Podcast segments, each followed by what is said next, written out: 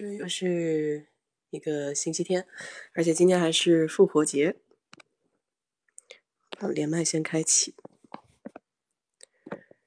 这复活节的天气倒不是特别好，从星期五开始其实就放假了，然后他们有的地方会放到礼拜一，所以有些人说这个复活节也是一个小长周末嘛。虽然我们单位他不放假。呵 呵但一般一般呢，这个时候就是有比较多的活动吧，基本上是跟教会有关的。如果你要是信教的话，连续好几天都要到教会里面去做弥撒。哎，其实我在想啊，这个能不能……哦，还真的可以添加音乐的。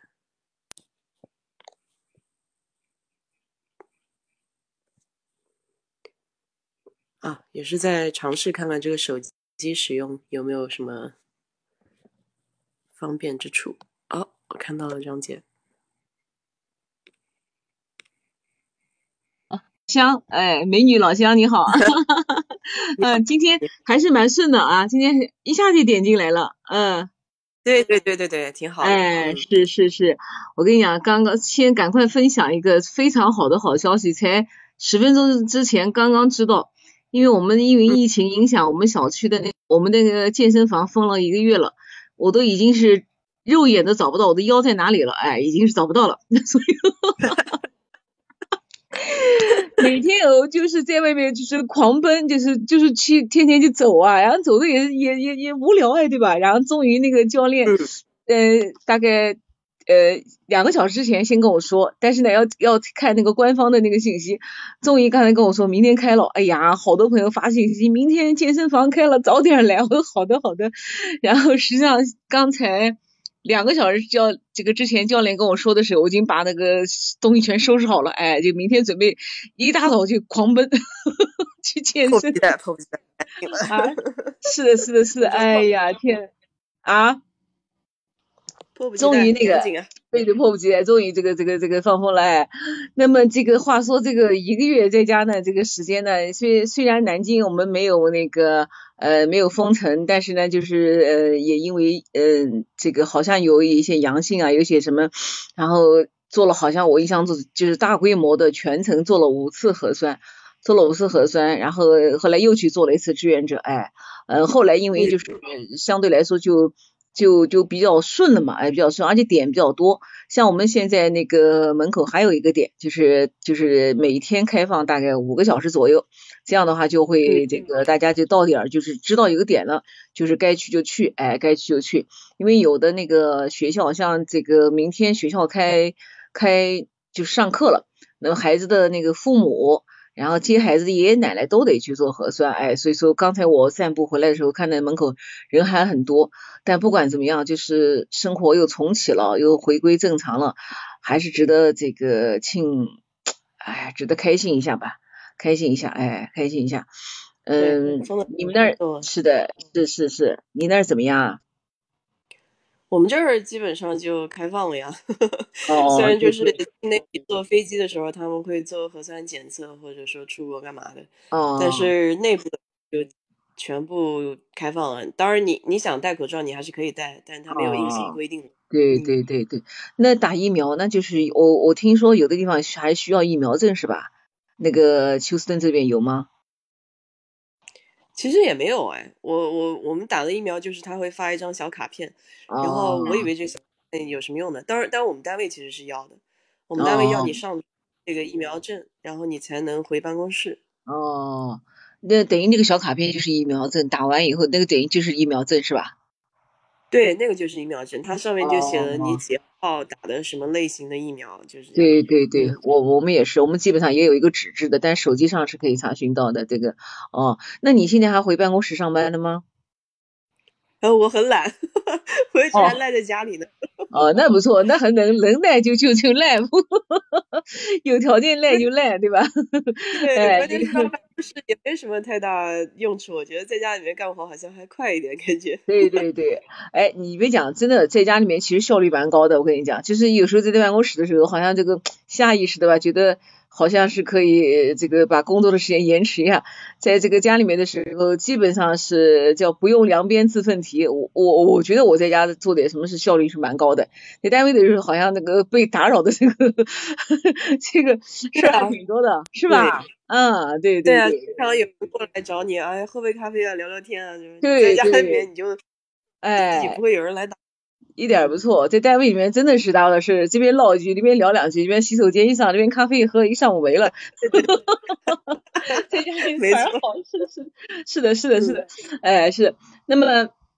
今天就跟大家分享分享，就是在这个疫这个疫情期间哦，疫情期间就是这个。呃，因为呃实在是时间比较多，对吧？而且呢又不肯乱跑，因为特别是像现在你要呃出南京市，那么回来的话就是一个三加十一的这样一个模式。那么我也不想这个这么折腾，所以说就老老实在家里面，在家里面正好最近不是快清明了嘛？那清明不都吃那个青团嘛，对吧？吃青团，哎，再想想看，哎，能不能自己做做青团哦，对吧？因为在家里面想就是没事儿，就是折腾面粉啊，折腾那个。刚才我们家老公还讲呢。你天天这个买面粉，天天做东西送给人家吃，我又没看你自己不吃吧？哎，我说就是祸害别人的，他 他说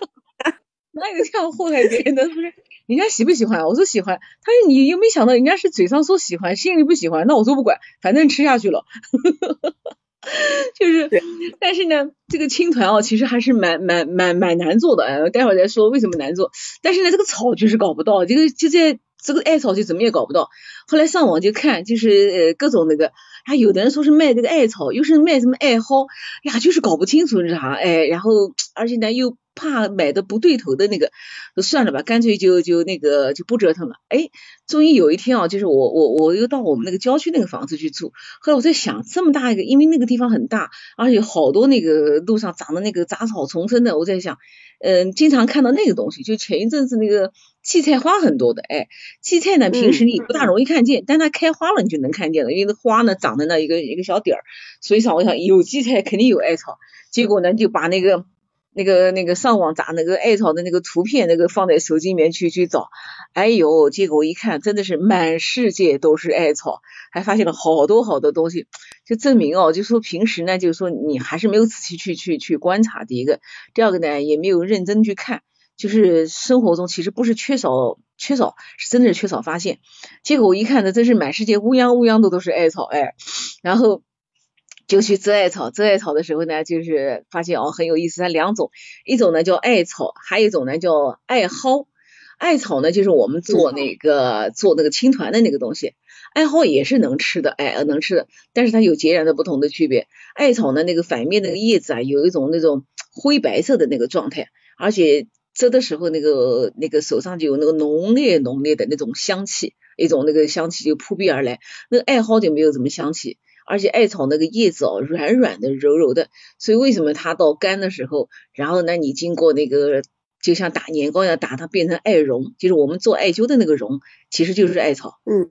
哎，它是用那个。晒，反复晒，晒完以后呢，然后再打成那个绒，就把那个里面那个梗子，给它那个纤维给它打断，打的那个非常非常软的那个东西，就是那个叫艾绒，哎，所以说后来就找到了，哎呦，发觉真的是乌泱乌泱，满世界都是的，然后每天就推个自行车，拿着一个塑料袋儿，然后戴着个帽子，戴着一个手套，就去去遮那个艾草，呃。这个摘艾草，然后但是呢，艾这艾草长得很矮，在地上就是腰要蹲在里边，腰还蛮累的，哎，不过呢还是很有意思啊，很有意思，很有意思。然后这个艾草摘回来呢，就要上网去找一找，哎，才发现这个艾草就是它呢，好像主要是生活这个长在中国这个这个这个地方，欧洲也有，所以它的这个名字前面，因为那个植物它不都有一个那个国际通用的那个命名嘛，那个这艾草的命名前面就有一个 Chinese。就是一个中国的这个，哎，就说明它这个在中国种植比较多。那好多好多名字不讲了，但是我讲它一个特别好的一个别名，叫冰台，就是一个冰台什么意思？就是它那个冰草的那个冰啊，台子的台。当时我在想的，为什么叫冰台？哦哦，他的意思说，就艾草的特别容易燃烧，因为它你看那个那个艾条啊，就很容易就烧起来。烧起来以后呢，然后呢，哎，就是你发的这个叶子，就是我刚才没来得及给你发，它就是有点像菊花叶，你看它像那个我们吃的那个菊花叶，它是那个菊科，它是那个一大那个一大颗的哎那个菊科，是因为艾草它是很容易燃烧，它就有点像那个像冰啊磨成那个凸透镜的样子，然后利用那个光线照射，就是把它这个呃这个这个艾草放在上面烧，也就是说艾草它的易燃性放在冰上它都能烧，所以给它起个名字叫冰台。哎呦，还好浪漫，你看啊，叫冰台。对啊，还有意思啊。哎，我当时想说为什么叫冰台？我说其他名字你看叫什么香艾、什么艾蒿、艾草、蓬草，什么什么什么黄艾，什么什么都有，这叫冰台哦。所以你看起这个名字人还是蛮有意思，就是说它有一个特别易燃的一个一个一个特性。你看我们在那个去做艾灸的时候，有时候那个艾条好粗哦，好粗，稍稍一点就点着了，就是说明它的易燃性，哎，易燃性很有意思，很有意思。然后。做了一段时间，做了一段时间呢，就家里面天天就就就就就晒在那边，让哎晒在那边哎。那么这个一边呢，在一边呢，就是在手机上看这个艾草的各种各种的这个介绍，哎呀，发现它真的是个宝，就各种的这个药用啊，什么祛湿啊、消毒啊、消炎啊，好像在妇科上用的也比较多，主要是止血的一个作用，一个止血作用，哎，那么。嗯嗯，这个还了解到，就是我们国家河南，就是就是，哎，不是那个欧洲的河南，就我们那个河南一个叫安阳南阳那个地方，他们的这个艾草。然后做的那个艾条在全国是很有名的，就是基本上，呃，你看你买到那个好的那个艾条，它会都写的那个，就是那个南阳的那个那个地方造的，哎，南阳地方造的。我就后来想起的，我有之前有个朋友他们在镇江开过一个艾灸馆，那时候我们也经常到镇江去去那个，他专门就是做艾灸那个馆里面，他们家那个艾条都是到那边去，就是找当地的那个种植户去去就是专门收收收集，但是他那个艾条呢，他要这个大概。是要呃到三年以上，就是才好用，就是三年以上，它的这个药性嗯才会这个挥发发挥出来。哎，当然了，加工也是有有有有有那个的，那个方法也是很重要的。而且我那个朋友他在里面加了一些这个西藏的一些红花，那红花的话就是活血化瘀，就是让这个艾条的作用更加加倍。哎，所以说那时候去他们家做艾灸还是挺舒服的。哎。然后待会儿还有个好玩的事儿跟大家分享，就是做艾灸的时候，哎，就我发现我每次跟人家不一样，哎，每次闹出笑话出来，也不知道为什么。然后我就说，人家做艾灸也也闹点事儿。然后呢，那个这个艾叶它有几种作用啊？刚才讲了一个药用啊，还有它即使你看它由于有那个非常浓烈的味道，就是以前这古人啊就在门口呢就挂那个艾草，就是你还记得我们在那个中。嗯，端午节吃粽子的时候，都是去那个外面买个那个菖蒲和艾草，买个东西来挂在家里，还记得？对对对，我妈会挂，是的。对对对，它呢一个呢就用来辟邪的，就辟邪的，因为端午节不是要吃那个雄黄酒嘛，对吧？哎，雄黄酒。第二个呢是用来驱赶那个那个蚊虫的。哎，以前不理解哦，后来才明白，等于就是说到了端午以后，大概就是就是应该是进入夏季了哦，阳气上升，那么这是这个这个这个这个可能生物界的一些小虫子啊什么，他们也来开始复活了，所以说可能就用它去辟邪，然后吃雄黄酒，然后。驱赶那个蚊虫，因为蚊子它是呃一般的蚊虫，它都怕那个香的味道，所以说我们家里面会用那个樟脑丸，是吧？樟脑丸，哎，樟脑丸，对，然后去驱虫啊什么。像我们家也经常就是，你比方说我拖地的时候，会在那个那个水里面放一点那个，除了那个正常的有那种肥皂水以外，我会放点那个风油精，呃，花露水，或者是盐水或者茶水。它的味道都是可以驱除这个虫，因为嗯，地板用时间长了它就会裂缝。我我讲到地板，我们家也是特别有意思，我不知道为什么我们家地板就是缝很大，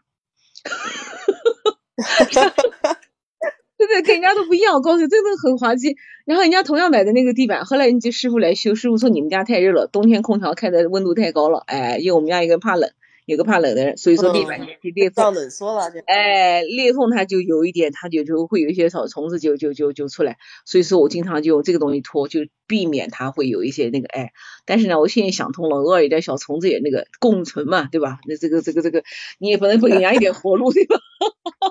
要保持生态平衡。哎，对对对，是的，是的，那个哎。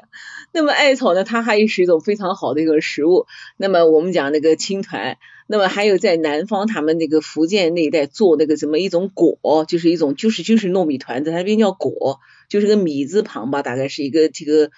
啊，那个那个哎果哎那个对对，他那个广东话我也不懂。那湖南那边也是一样，像呢我们在上次我们到那个那个安徽那边，它有个地方叫蒿蒿粑，很有意思，什么呢？就是把这个艾蒿，刚才讲的艾蒿，它把它那个放在水里，用那个小苏打和盐去烫过以后呢，然后水分挤干，就粘成那个那个那个那个像切切韭菜一样的，和那个糯米，然后拌在一起做成那个粑，等于就很一个是清香，这样呢又保持了吃了那个那个那个绿色的那个像蔬菜一样的东西，那个地方就有一种叫艾叶粑。它一看就是看起来就是有点发黄，然后里面那个一丝一丝的，就是那个叶子，非常好吃。里面一般来说是不加馅儿的，就是那个吃那个原味的。哎哎，那个那个东西，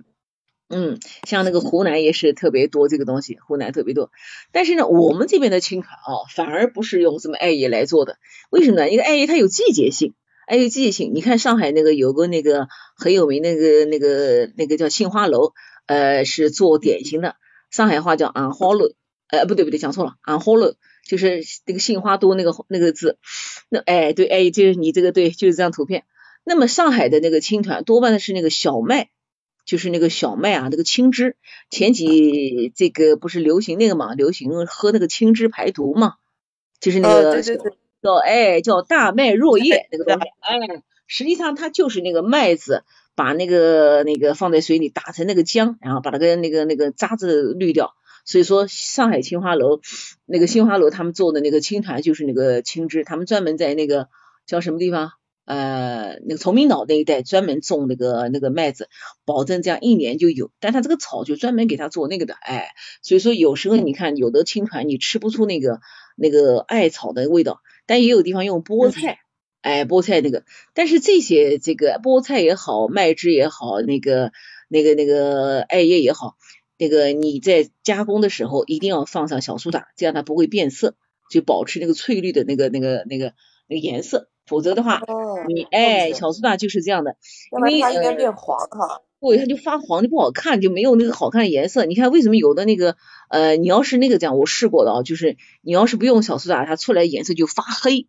就发那种暗的颜色，就就就没得卖相了嘛，对吧？你青团青团就是这个青颜色，哎，所以说要放这个。那么。我们家也是，我们家特别喜欢吃那个荠菜的那个、那个、那个、那个饺子。我们也是每年就存好多荠菜。那么在荠菜烫的时候，烫青颜色的菜时候，你放一点小苏打，它一直保持翠绿的感觉。下次你要再做什么青菜的时候，滴一点小苏打在里面，它就一直很很绿，颜色就很漂亮，哎，就很漂亮。嗯，那么。它的这个除了这个实用价值，还有呢，就是古人的时候，你还记得古人的时候，就是出去玩的时候，他就叫叫清明插柳，然后呢，就是那个端午插哎，就古人以前时髦的人，就是把那个柳条啊，细细的柳条插在帽子上，哎，就像那个年轻的这个帅哥出去玩的时候，他就把这个 对呀，姓哎，所以说清明那个哎，我估计那个潘安出去的时候要插的哎，否则的话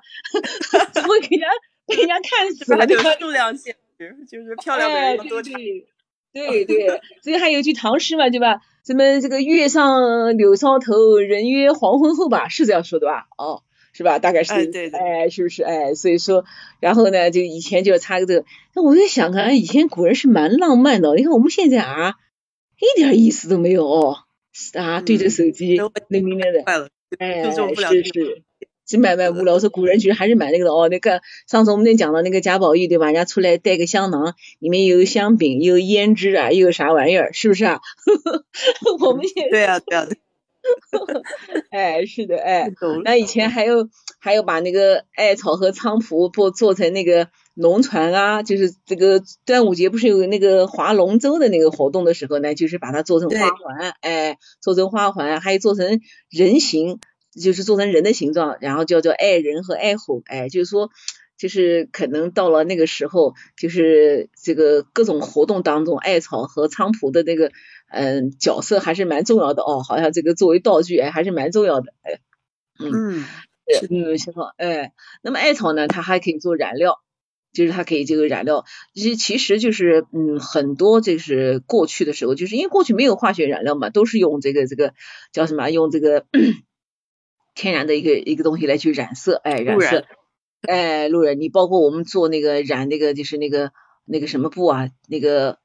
那个那个蓝印花布的时候，它就有一种那个那种颜色。你看那个染工手上那个颜色都发黑了，都是那个被那个颜色染发黑了，对吧？哎，是，嗯，哎，对对对，哎，过去那个胭脂，对吧？胭脂也是那，哎，胭脂，对对对，都是那个胭脂是用那个好像。呃，也是用这种的，还有一种是那个玫瑰花的那个花膏子，那个贾宝玉不是跟那个晴雯讲嘛，等我回来搞，对吧？也要加那个什么冰片，然后加上一些什么东西，还有那个那个染指甲那个东西，不是晴雯嘛，不然最后晴雯快死的时候咬下那个指甲，他那个是用那个叫凤仙花染的吧？我们小时候也染过的，跟那个明矾，嗯，对，跟那个明矾倒在一起哦，然后那个那个敷在手上，用那个用那个叫什么？以前是用小纱布哦把它包起来，我记得我小时候染过的呢，大了以后再也没有染过指甲了。现在现在回觉得好玩吧？好多年轻人都不知道凤仙花啥样了啊，都不知道凤仙花啥意思。嗯，是的，是的，哎，然后这个染料，哎，后来还发现哦，这个艾草还有一个非常非常这个这个高雅的一个用处。我们用的那个印泥，哦，对，艾草香囊，对对对，香囊是有的。哎，我们用那个印泥中间那个那团那个东西是用艾草做的。哦，是吗？哎，我也没有想到，哎，对，他是对他是这样讲的，就是说。这个印泥的这个里面呢，是是把那个艾草打成那个绒，打成绒呢，它一定要超过那个五公分。那么如果说它如果短的话呢，它的韧劲不够，不韧劲不够呢，以后呢它就会这个就用的时候就断掉了。所以我们看有的时候这个印泥啊，就是好和坏，它实际上就是一个是颜色的这个鲜艳，第二个它是里面这个东西要耐要耐磨耐用，对吧？耐磨耐用。嗯，哎对，因为呃对，要是艾绒做的一个听友说艾绒的，谢谢你啊。因为我有一次这个去一个朋友的聚会，他们当时是搞个聚会，然后我是帮他搞的，有大概三百多个人聚会，结果有个画家是要来画画，哎，来画画呢，结果就开了一个单子，让我去买那个一大堆的那个这个文房四宝，就特意提了一个买那个砚台，给了一个牌子，我当时根本不知道，我们以前那个砚台几块钱一个，对吧？那个那个那个哦不，不是砚台，就是那个那个印尼，对吧？几块钱一个。而且 想到那个印尼，就想到那个杨白劳那个卖身亲个手印，觉得哈哈哈好像啊对 呀，好像那印尼没啥作用。结果跑到那一看，他让我买的那个印尼是六百块钱一个。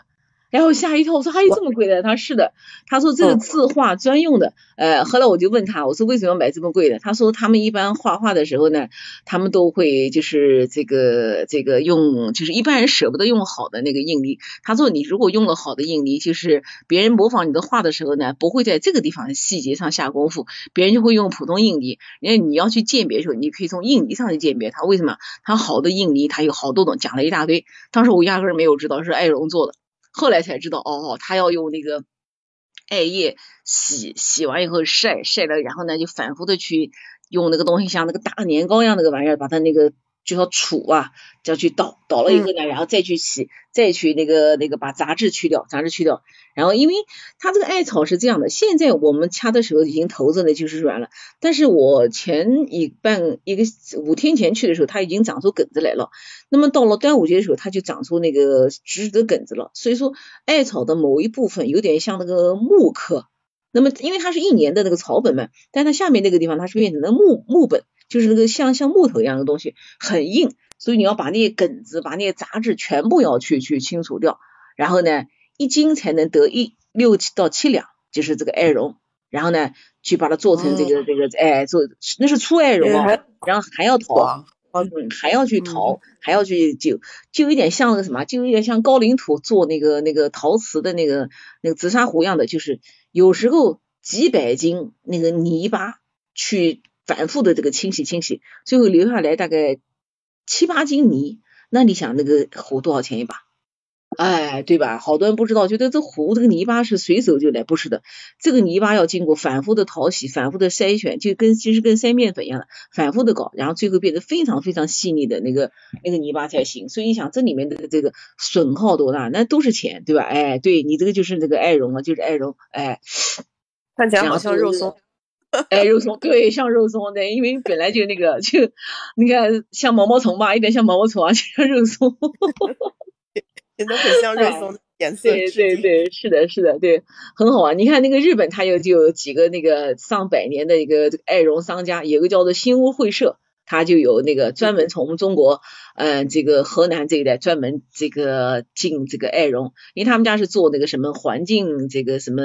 呃美化产品，还有什么卫生管理产品啊，还有房屋清扫的这个东西，他每年这个从那个河南，因为我们国家有两个这个中草药的这个生产和这个呃这个交易这个这个中心，一个就是安徽的那个亳州，就是那个字像好一样的少一横的那个字儿，亳州就是曹操的故乡，哎，那个地方就呃产好像那个什么甘草啊那些东西都有，还有呢就是。呃，就是河南的这个许昌这一带，因为河整个河南就是我们国家中草药的这个大省，所以说那一带的这个还可以。那天我一个朋友也跟我讲，他在家里面做艾灸，后来我说你看一下你的艾条是哪里产的。他说为什么？我说那产地很重要，对吧？我说你要从西藏买来南京盐水鸭，你说还是有点问题啊。他笑起来了，他说这太远了吧？我说不是远，我说失之毫厘，差之千里。我说为什么讲那么远，是让引起你重视？他就会看，他告诉我哪里了。我说不错不错，哎呀，我说不错，哎，后来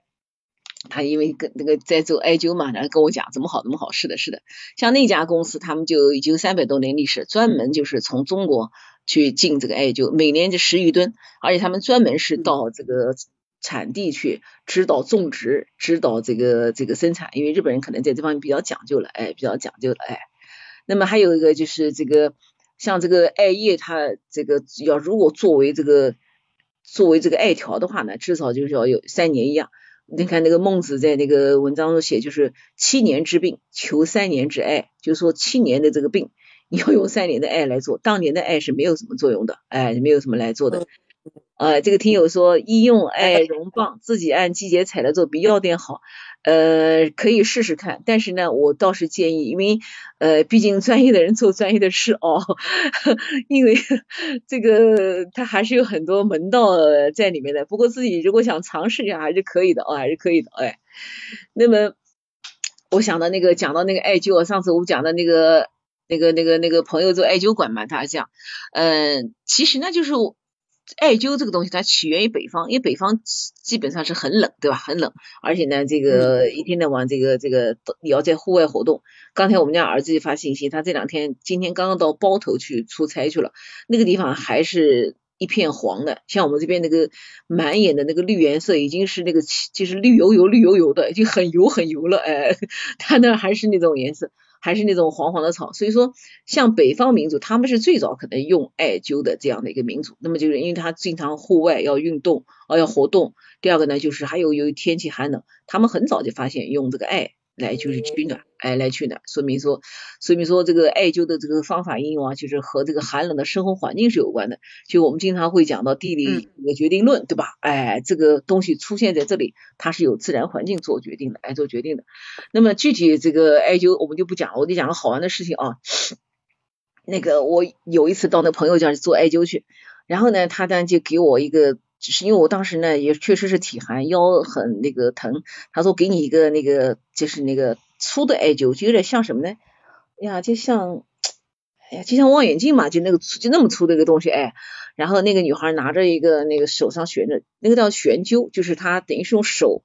呃一直在我的腰上晃。后来呢，我就发现，哎，这个艾灸它原来是个平的，像根香烟一样是平的，是吧？结果呢，就是哎，我就揪成什么？揪成一个尖尖的，像铅铅笔了。哎，我说别人怎么揪的都是平的，但是别人那个艾灸啊，就那个条往上均衡的这个往上烧，就跟抽烟一样的。哎，我那个就变成尖头了，哎，像像个像个那个铅笔一样的。哎，我说为什么？他说呢，这是你因为体寒，寒气大，就说你的这个体内的这个寒气，然后呢就。到上面来，促使它就是等于这个寒气很盛，促使艾条的燃烧，然后让它变成这个样子了。我真的假的？真的吗？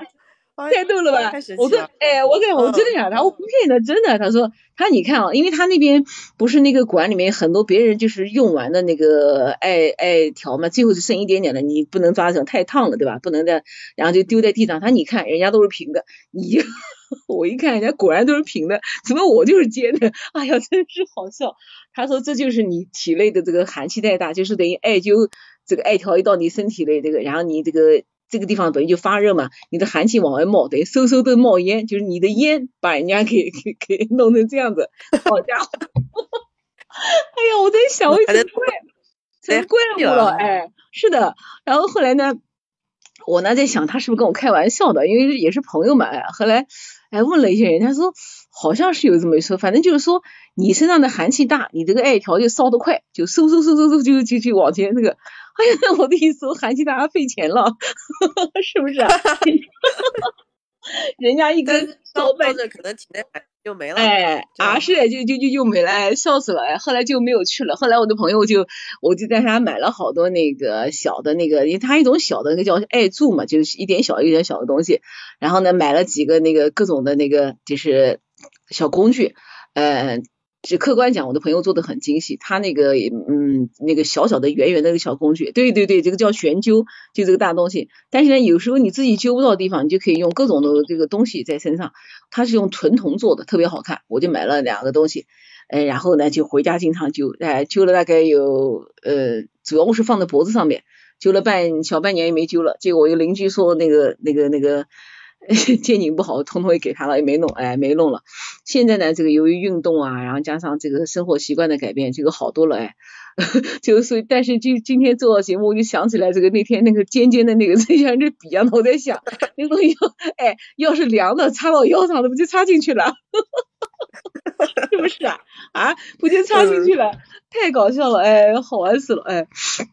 然后呢，现在呢，就是说这个这个，其实，在民间哦，这个艾条这个养生哦，大家还是蛮蛮那个的，哎，蛮有蛮有市场的。你看，嗯，网上有很多那个制品，比方说那个把那个艾绒做在那个垫子里面，然后加热，呃，你这个比方说你。坐在这个女性啊，这个容易这个寒凉，对吧？你坐在那个板凳上面放一个这个垫子，还是蛮好的。我也买过，确实蛮舒服的。哎，有的把它做成衣服里面，有的是把那个绒啊织到那个纺织品里面，把它那个做成衣服，也是挺舒服的。哎，这个道理呢，蛮有那个，因为古代啊。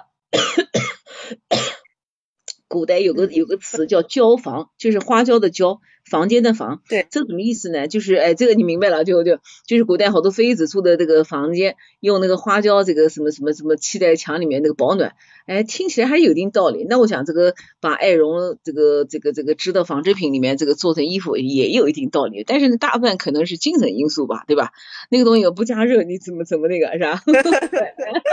对对对，哎是。哎，稀罕，对对对，还有这个各种灸啊，你要上网去搜一搜，那个就是稀奇古怪的那个灸的那个工具，对不对？艾条倒是一样，那个工具很多。我前一阵子买了一个面部的那个艾灸的那个一个东西，它等于是细而长，就是像一根那个呃铜棍，然后呢就是你可以拆出来，然后呢把那个艾条放在里面，但它那个艾条很细哦，那个如果很烫的把皮肤搞破了，就在脸上就做。呃，说实话，那个拿回来还没有拆开。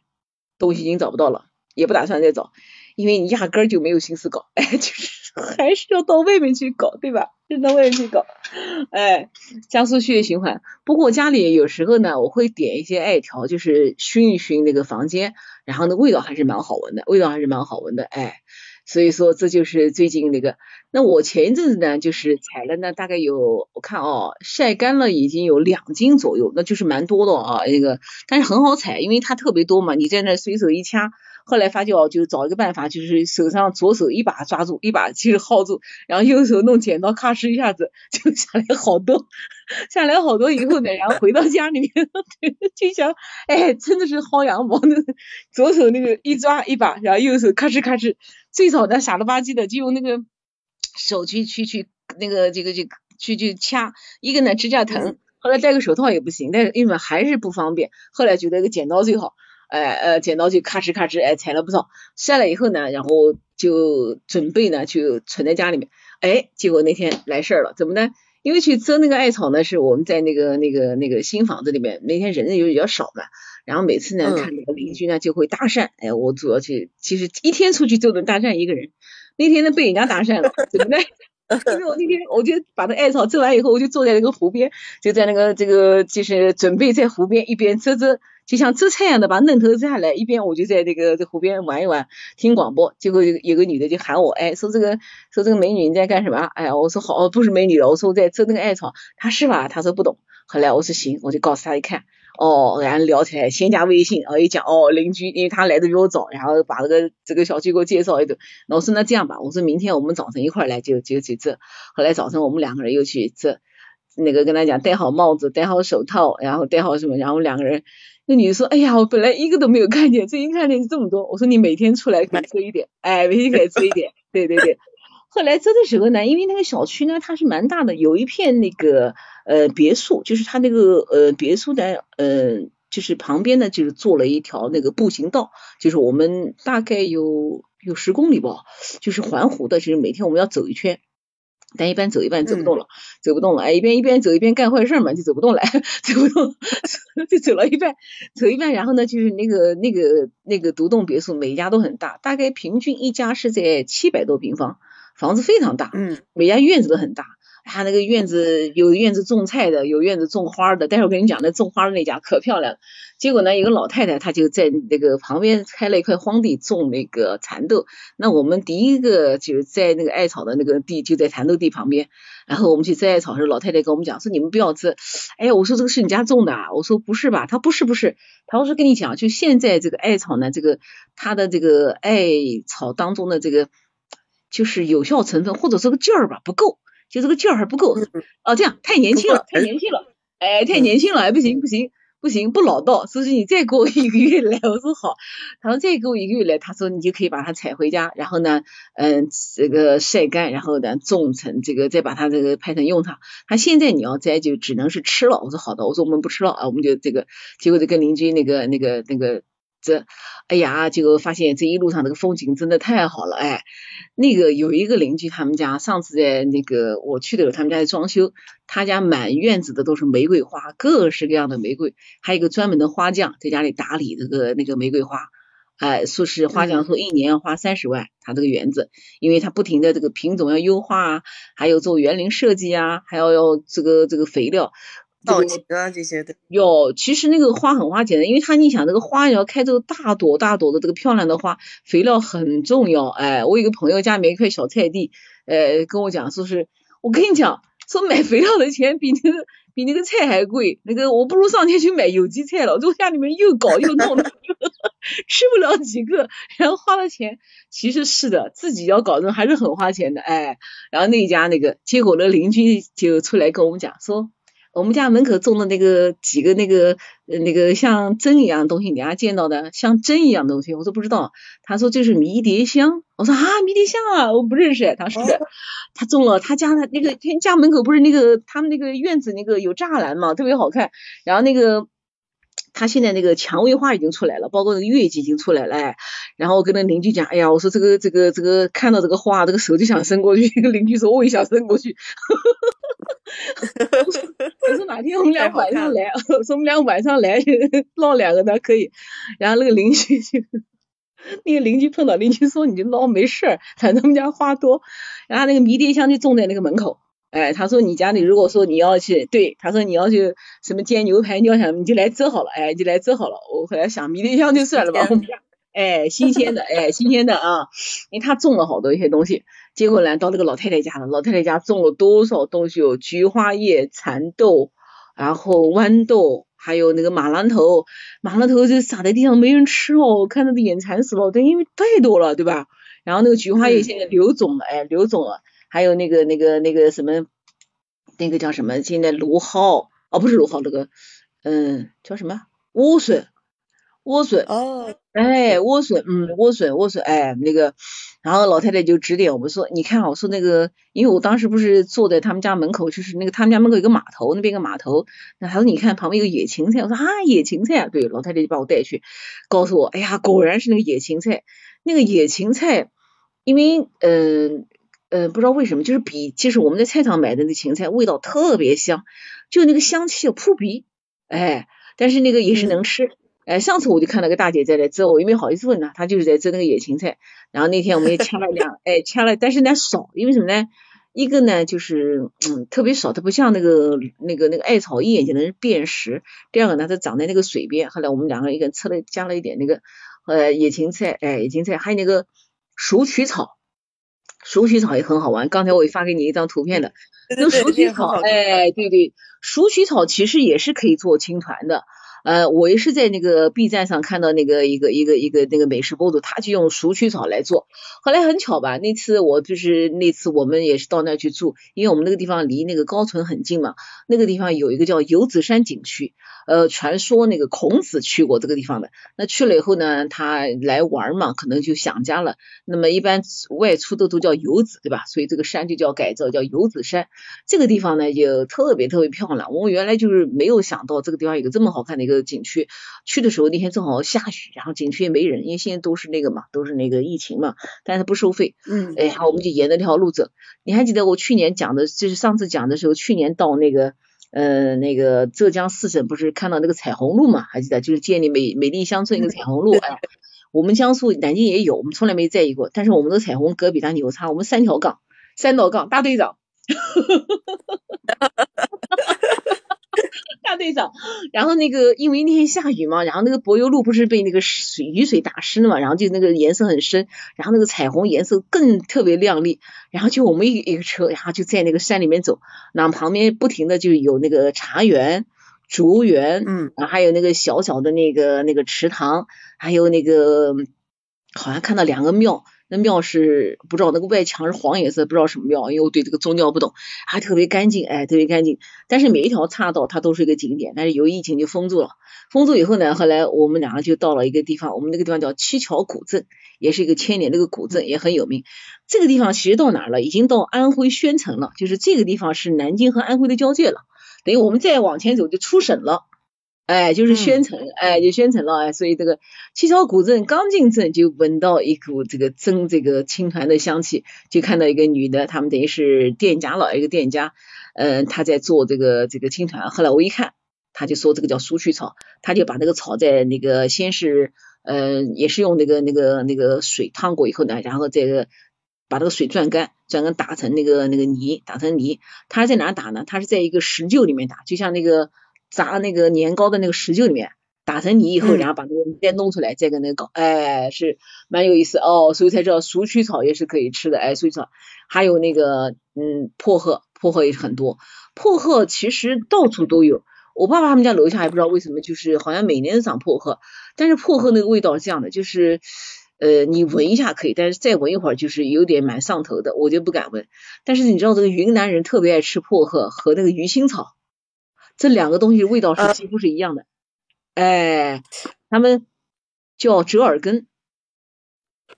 哎，折耳根，对对对对对。那云贵川这个地方，这个地方三三三波人就是把这个东西就喜欢的不得了，然后那个。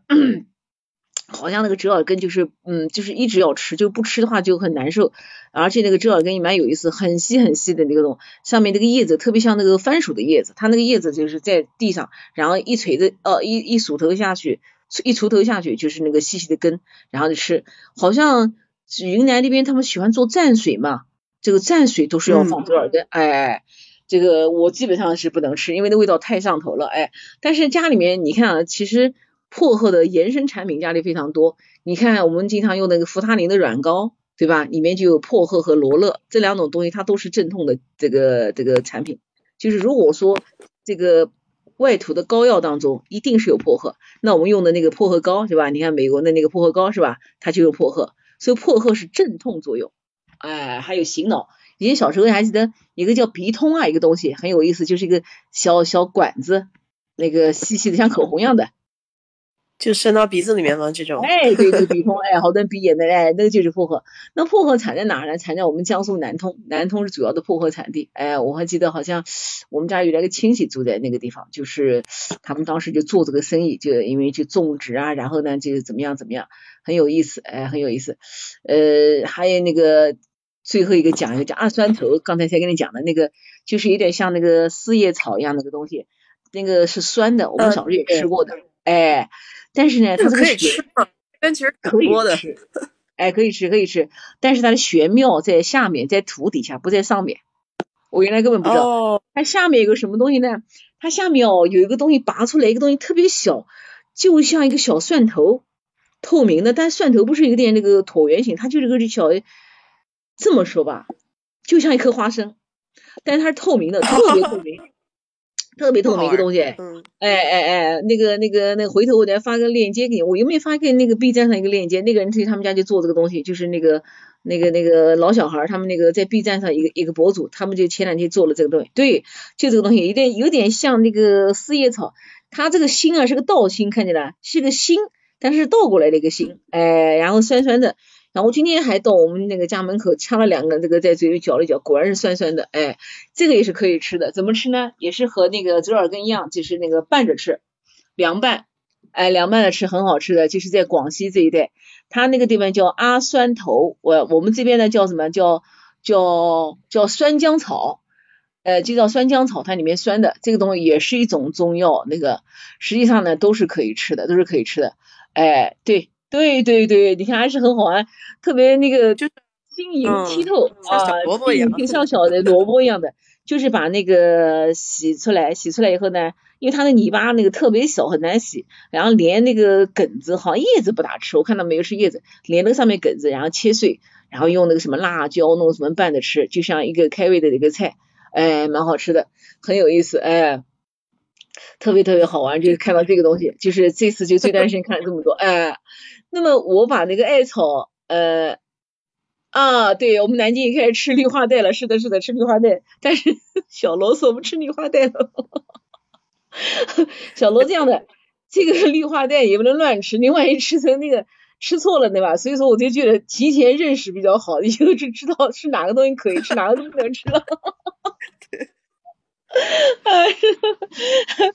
而且我跟你讲，那个艾草我买回来后，主要就哦不是，我采回来后就第一批采回来这样，就是把它先就是已经晒好了，打算送一点给邻居。然后呢，主要是去味道。然后我们家正好买了很多那个之前那个就是洗脸那个面巾嘛，那个纸也没用，哎，也是买回来没用。后来就让我们家那位，我们家那位就比较细，他会做缝纫活。我们家有一个那个 台式的缝纫机，前两天就让他把那个纸。全部就是做成一个，等于就做成一个小包包一样的东西，然后我就把那个那个那个艾草装进去，装进去以后，然后就再去把那个缝上，然后在阳台晒着，因为把它晒干，晒干以后呢，就当樟脑丸用。这里跟大家分享一下那个樟脑丸哦，这个樟脑啊，它是呃原来我不知道，我以为是个什么样的东西呢，后来 就是在这个有一次无意中看到，台湾是大概世界上樟脑的这个最大产地，台湾啊，台湾。好像从郑成功登岛之后，他们就有那种，就是是把那个樟树，就是我们记得，还记得小时候，呃，这个就是我们这边新娘子结婚都要有一个那个呃樟木箱子。呃，这个好像我还真不知道这个习俗，嗯，就是过去这个新娘子结婚啊，要陪一个箱子，樟木箱子最樟木箱子最好，什么意思啊？就是左边一个木字旁，右边一个樟。就是这个箱子，因为它是里面的房住，对了，就是因为它这个这个里面有味道，有味道，然后虫子就很怕，很怕呢，就用这个箱子呢，呃，木头打这个箱子呢防住，衣服放在里面就不会有问题。所以说过去陪嫁的时候，樟木箱子是非常，嗯，算个大件儿了，你知道吧？就是女孩子这个这个这个结婚要陪个樟木箱，算个大件儿了。那么台湾这边它这个这个对，就这个樟木箱子。现在我呃这个一个箱子我看啊，因为樟木已经是国家保护动物哦不保护的这个植物，我在那个 对对对 很多地方看到有那个百年的那个樟树已经不让砍了，已经不让砍了哎，像你这个东西你看啊，你看那个构件还有雕花的这个东西，你这个应该是红木类的哎，樟木做不到这么考究，因为这个因为它的木头没有那么硬，你做雕刻的木头肯定要那个，你们这好多樟树对啊，江西。然后那个，嗯，叫什么地方？江西还有什么湖南这些地方，樟树很多的，哎，好樟脑很贵，为什么很贵呢？我知道，他是把那个有的是上千年那个樟树哦，把那个树干再把它劈开，然后把那个树那个变成一片片的，把里面的油给它蒸发出来，然后那个油蒸发的时候呢，滴到那个，比方说它是在一个罐子里面蒸发，滴到那个呃上面，蒲公英有的，蒲公英到处都是的。滴到那个油，滴到那个上面的罐子那个顶上，然后结晶以后变成那冷了以后结晶，那个就是樟脑。所以天然樟脑很贵，你想想看，那个树长到多少年啊？对啊，这样搞是不是？所以台湾就是大量的种植这个这个樟树，然后呢用这种方法取这个樟脑，然后出口。台湾一个地方叫宜兰，对吧？那个宜兰就是世界上最好的这个樟脑的产地，哎，那么日本 日本人日据这个日据这个这个这个台湾的时候，樟脑就是作为重要的工业产品，就是换汇，哎，换汇。那么在我们广西呢，也是有这个这个这个樟产樟脑，那我们是把那个叶子摘下来。这个呢，可能对环境的破坏就好一点。叶子摘下来，有点像精油萃取精油的方式取这个樟脑，哎，但是这两种呢都是这个天然的，所以说刚才这个有个那个这个网友说，这个好的樟脑是很贵的，你想它肯定是很贵，对吧？所以现在我们用的樟脑基本上是化学合成的，哎，所以说我建议大家能不用就不用，哎，能不用就不用，嗯，这个有条件嘛就就是采一点这个什么。艾叶啊，或者是有一些像这个，嗯，叫什么薄荷？薄荷也是，薄荷有一些强烈的刺激的味道，能够就驱虫。而且薄荷在家里面特别好种，特别特别简单，你随便撒个籽它就可以的，根本不要管。而且这个东西不会招虫，为啥？它有味道，虫子不敢招它。你看我们吃的那个什么菊花叶那些东西，它就不敢招虫，哎，它虫子就怕那个味道。所以说，有的菜你想想看，像芹菜，它就很少招虫。它味道很重，嗯，就我我一般吃些味道比较重的菜，就是没得虫嘛，这样嘛就省点进来，哈哈哈哈哈，省了这个清洗的过程。哎，是的，是的，对对对，嗯，是的，是的，哎，所以说这个 这个就是这段时间这个哦去在这个一个呢就是确确实实呢就是因为疫情期间出不去，第二个呢我是觉得就是呃我们可能通过这个事情，我是觉得我们对这个我们的大自然就是。至少说，对于我们周边的，我们讲不要讲那个那么大的大自然了，我们不去那个什么上山这个下海的哦，就是周围身边的一些东西，我们其实都是蛮蛮知道的蛮少的，哎，知道的蛮少的。我也想以后多了解一些。你看我们家门口 有一条那个人工挖的河，他就种的那个呃种的那个叫啥？一种那个金钱草，那个草就是人工种上去，就净化水质的。哎，那个就就就非常好，那个一个圆圆一个圆圆的，我今天还拍了很多照片。哎，哎，我很喜欢那个，我就想想买那个放。哎，对对对，实际上你这样的，就是我觉得美国肯定是有的这个东西，这个东西你就可以到那个水边去摘一点，然后摘一点，然后就放在那个家里面，但你要带点泥巴上来，就带点泥巴，然后呢就放在那个那个水里面好养。哎呦，南京话特别泼洒，就放在那儿。等到冬天，它那个叫啥？这个叶子那个什么什么掉了，你不要管它。一到这个开春的时候，哟，长得密密麻麻，特别好看，而且一个个像小碗一样。哎，就是这个，哎，就叫金钱草。呃，因为很多地方像做生意，他门口都会放这个，等于他铜钱一样的嘛，对吧？招财，哎，招财很有意思啊，特别好玩，就种点这个。这个不知道能不能吃哦，这个不知道应该算绿化带里面的吧？不要瞎吃。好像好像好像没有看到过的。哎，这个吃好像那个叶子大的漂亮，对。哎，叶子很好看，而且它它那个这个首先呢，这个圆这个圆的，它就特别的就是就是招人喜欢，对吧？我们讲的个东西招人喜欢，就像刚才那个 啊，可爱，哎，可爱可爱，就看跟那个。那个酸酸的那个小草也是一样，酸酸小草一样的。那个你看上面那个心字的一个道道的一个心哦，包括那艾草也很好啊。艾草掐的时候很有意思哦，它那个叶子呢就是有点软绒毛茸茸的，有像小孩的小耳朵一样的哎。所以说我就想起了日本一个电视剧，叫做那个哎叫《风之花园》，讲的是临终关怀癌症病人临终关怀的意思。就是那个主人公年轻的时候很荒唐，就是出轨，就是就跑掉了，他老婆。他爸爸就把他赶出家了，赶出家门，赶出家门以后呢，他那个太太呢喜欢那个园艺，就在他自己家里面种了一个英式花园。后来太太去世了，然后他的一儿一女就跟着奶奶，跟着爷爷这个这个在生活在这个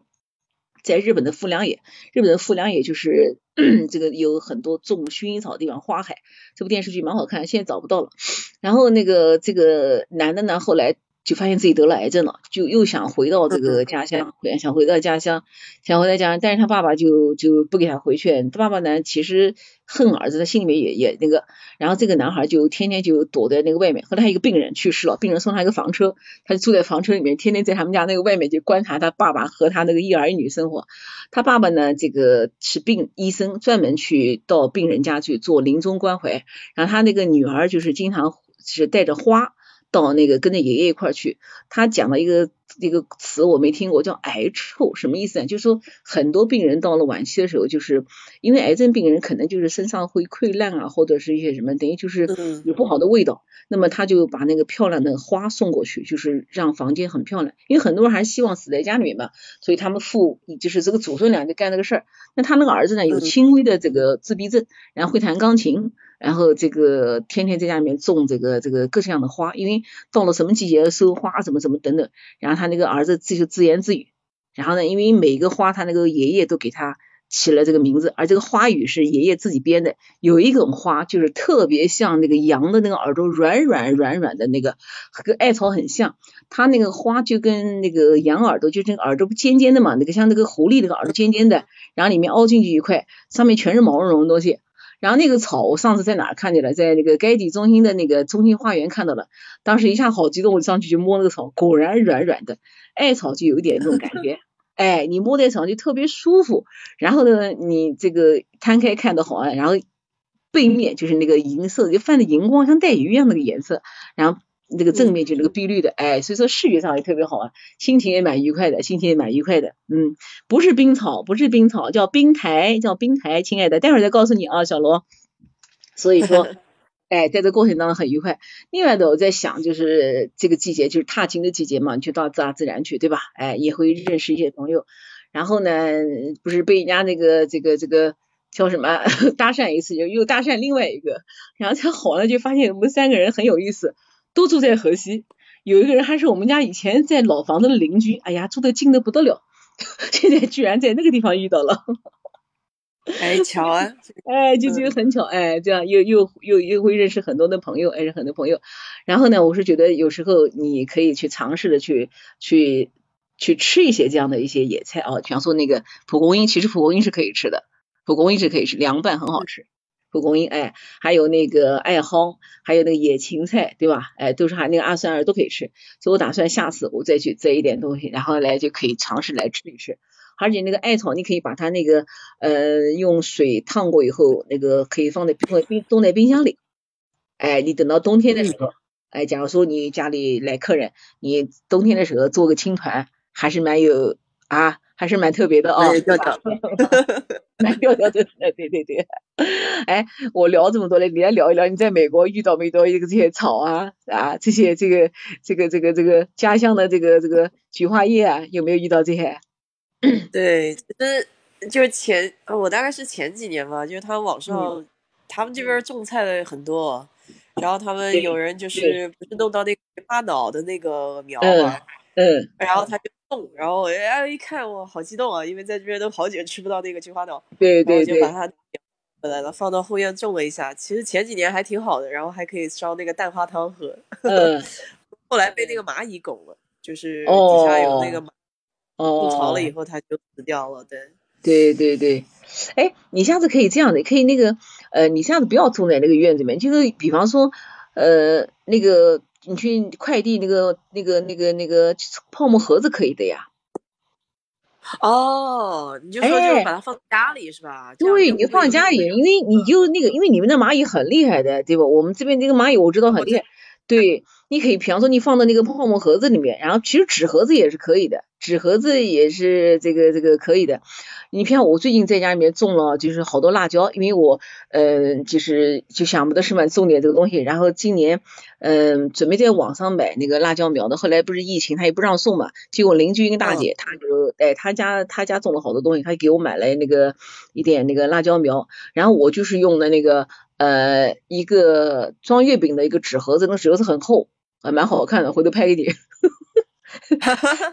然后 现在很流行，现在这边很流行那个室内的那种呃种草的那种系统，是可以是可以，而且辣椒很好种。然后呢，他大姐给我买了这个八颗辣椒苗，后来我自己在网上搞了一点小小的苗，最近开始长大了，已经开始那个开花了。那我就是到那个我们家，因为有时候买快那个快递来就买海鲜，它不是有那个那个那个泡沫盒子嘛，你就把底下戳两个洞。然后弄一点那个树枝给它挡在那儿，稍微透点气，然后就买一点那个土嘛，不是有那个那个 专门，我是买的营养土是吧？营养土买回来后，然后拌上点那个也有草木灰，专门那个草木灰是杀菌的，那种草木灰就放进去，哎，专门拌拌好以后，然后把那个辣椒往里面一放。我的辣椒今天我看了一下，已经开花了，开了一点小花了。然后我一共种了有嗯十来棵。我们的大姐说太多了，我说防止它中途挂掉呀，这不能保证每个都好。去年种了四棵，大概只成了哎只成了一颗，然后一共结了有。十六颗辣椒，去年是红的，还有照片了，哎，好激动哦！去年 种十六颗，结了十六个长长的那个线椒，就是细细长长那个红辣椒，哎，但是呢，因为没有肥料，也不懂，就是长得瘦瘦的，所以今年就拉开架势，哎，拉开架势呢，又买了那个土，买了不少土，好费土。然后那个买了那个草木灰，然后又买了那个鸡粪，就是那个鸡粪专门就来做这个的。然后还买了手套，还买了小铲子，每天在家捯饬捯饬。哎，有模有样。那个终于那个辣椒，因为它那个辣椒苗给你以后呢，你要放在水里先给它叫疏苗舒缓一下，放在水里放几分，放四个小小时，然后再能种进去。种进去，然后呢就把水浇透。过几天就又不能晒，又不能太晒。然后我看我们家那个阳台晒得不得了的，哎，我都忘了旁边一个窗帘了，然后又又用报纸把那个糊起来，又怕那个太阳晒，又这样，我的妈，每天那个折腾啊，我跟你讲。其实种东西，对，因为这个方面要考虑，嗯，真的要搞。我一个朋友就光是种那个那个叫啥，那个不是前几年很流行那个那个，哎，那个叫什么玩意儿？那个一个个肥肥肥肥肥的那种东西，像那个。肥肥肥肥的，就是那个，哎呀，一个个小小的那个，像像仙人掌一样的小东西，在家里面种的那个玩意儿。哦，多肉，多肉。哎呀，对，那个多肉，对，他被他家我跟你讲，挂的快的不得了。对，他还买了一个多肉床，什么叫多肉床？就是专门一个棚子，好大个棚子，然后种多肉，然后知道吧？你猜最后是什么结果？最后是连床带多肉全部掀掉了，气死了！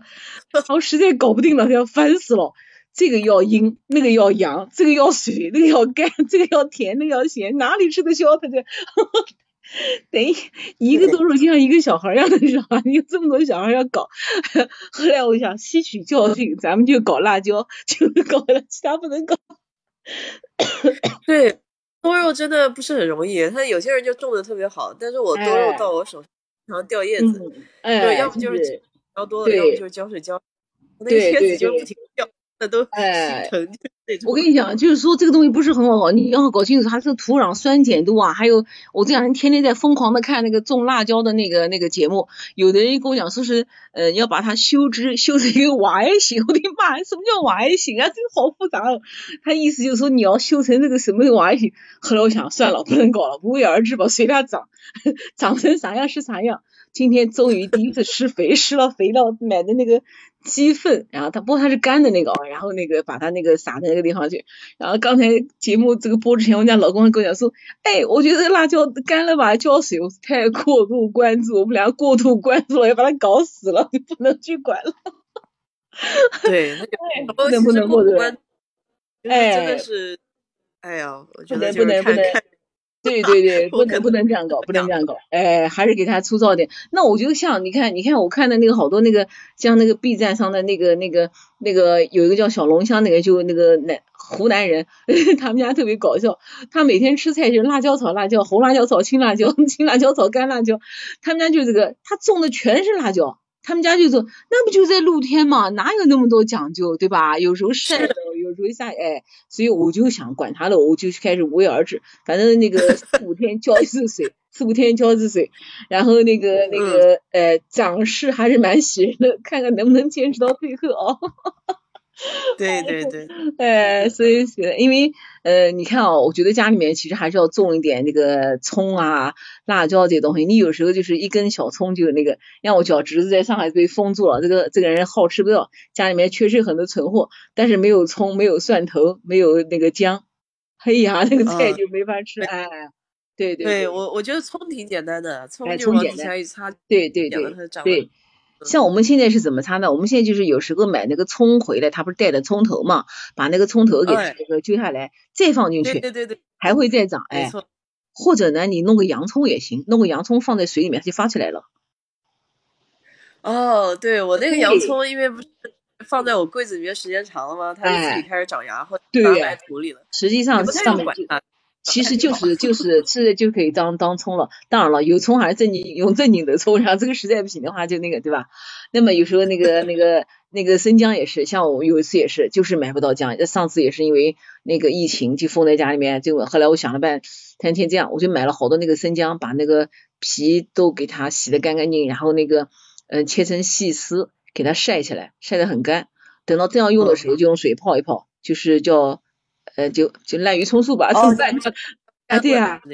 嗯，弄点干，哎，就是实际上你像我我们不能说穷则思变哦，就是就是在一在某种特定条件下，你要去思考，你要去想去应变，是吧？哎，是是，对对对。哎，是的，还是而且呢，也是一种乐趣哦，就觉得好像因为辣椒，就是我们两个人往阳台跑的，然后这个阳台每天收拾干干净净的，然后那边挂的好多那个艾草，然后就是那个那个那个袋子，待会儿拍张照片给，然后那边就种点辣椒，哎呀，一下感觉自己好富有，家里全是东西。对对对对对，这种种出东西来。喜悦感不一样，就是它长出来比较对对。你看我那个楼上那个邻居大姐，他们家从来没有买过西红柿，她楼上有一个平台，家里种的，他们家有三个冰柜，三个冰柜，她每年种好好多西红柿，她就把它做成西红柿酱，放在家里，就他们家一年到头就种，哎，他就种西红柿上，嗯对。然后有一次我是无意中到他家去了，后来。刚开始他不太乐意，哎，因为在楼上嘛，不是太那个的。再后来，我当时有个什么事儿去的，后来就就不错了，大姐挺好的。然后他就帮我买的那个苗，今天也告诉我说你们家种的太密了，说那个呃不行，我说盆儿太小了，我说算了，我说因为我们第一年种，反正就是叫望天收吧，哎，就能收多少收多少。今天主要积累经验，他们就是每年种那个，你看他家种的那个生菜，种的那个青菜、菊花叶、番茄、茄子。几乎这个大姐是不买菜的，他们老两口，嗯，就在楼上就这么小个平台，而且他儿子会搞工程，给他做了个油网，就就是做了黑颜色那个网，它是还可以收叠的，就是平时可以防那个，一个是防晒，你有时候特别不能晒嘛，还有一个是防虫的，哎，就是就是很专业了啊，大姐就很专业了，所以说，哎，很有成就感，也很有成就感，哎，今年蛮准备跟他套套近乎，然后看看大姐种的西红柿怎么样。哎，人是不错的一个人，是不错的人，嗯，特别好玩，嗯，是的。我以前在做这个番茄，但不行，因为我们这边有鸟嘛。哎，我们家邻居这边老美都很喜欢放一个那种，呃，那种喂鸟的那种柱子。我知道，我不知道你有没有看看过，看过。对对，放一个那，对，就鸟就到这边来喝点水啊，吃点东西。嗯，我那鸟就看到你后院种的那个西红柿，哗就冲过来，就把它啄我跟你讲。这个鸟可眼睛可尖了，这个大姐也是，就是他们家那个，她是住在那个丽那个那个碧桂园，呃，有一个大房子，他家种了好多那个，也是呃那边种的番茄，因为平时他等于到一特定的时候，他可能就要去维护一下，是吧？也种的枇杷，是吧？那次疫情没去，大姐说全被鸟吃掉了。他讲的时候咬牙切齿，我说为什么生气啊？我说鸟吃了，你不是还有吗？他你不知道，他每一个都咬一口。对对对，对咬一口给你，就是说他还不是全吃掉，他就把你做一个洞出来。哎，对对对，哦，生姜用盐水泡一泡，然后晒干。好的好的，下次来这个试试看啊，试试看。哎，学到了学到了。对，学到了是，哎，你看这个这个这个鸟是，它就是它就是就是东一口西一口，反正最后都不让，不是说捡一个吃，哎，不是捡一个吃，哎，不是捡一个吃，所以大姐那一年也是，哦，后来我才知道他们家还有那个那个种的那个枇杷，哎，所以说鸟，下次我是觉得你可以把它放在那个，就是放在室内，就是说呃那个哎放在室内。稍稍做一下防护，哎，因为鸟毕竟大嘛，它飞进来就有那个了。而且你，比方说你种那个番茄，你高一点，那个蚂蚁也上不去。哎，如果这样，先种点薄荷，把薄荷撒在这个门口，蚂蚁闻到薄荷不来了。味道把它们熏死。先把第一道，先把第一道防线给它设置好，第一道防线设置好，对吧？哎呀，真的。把它圈住，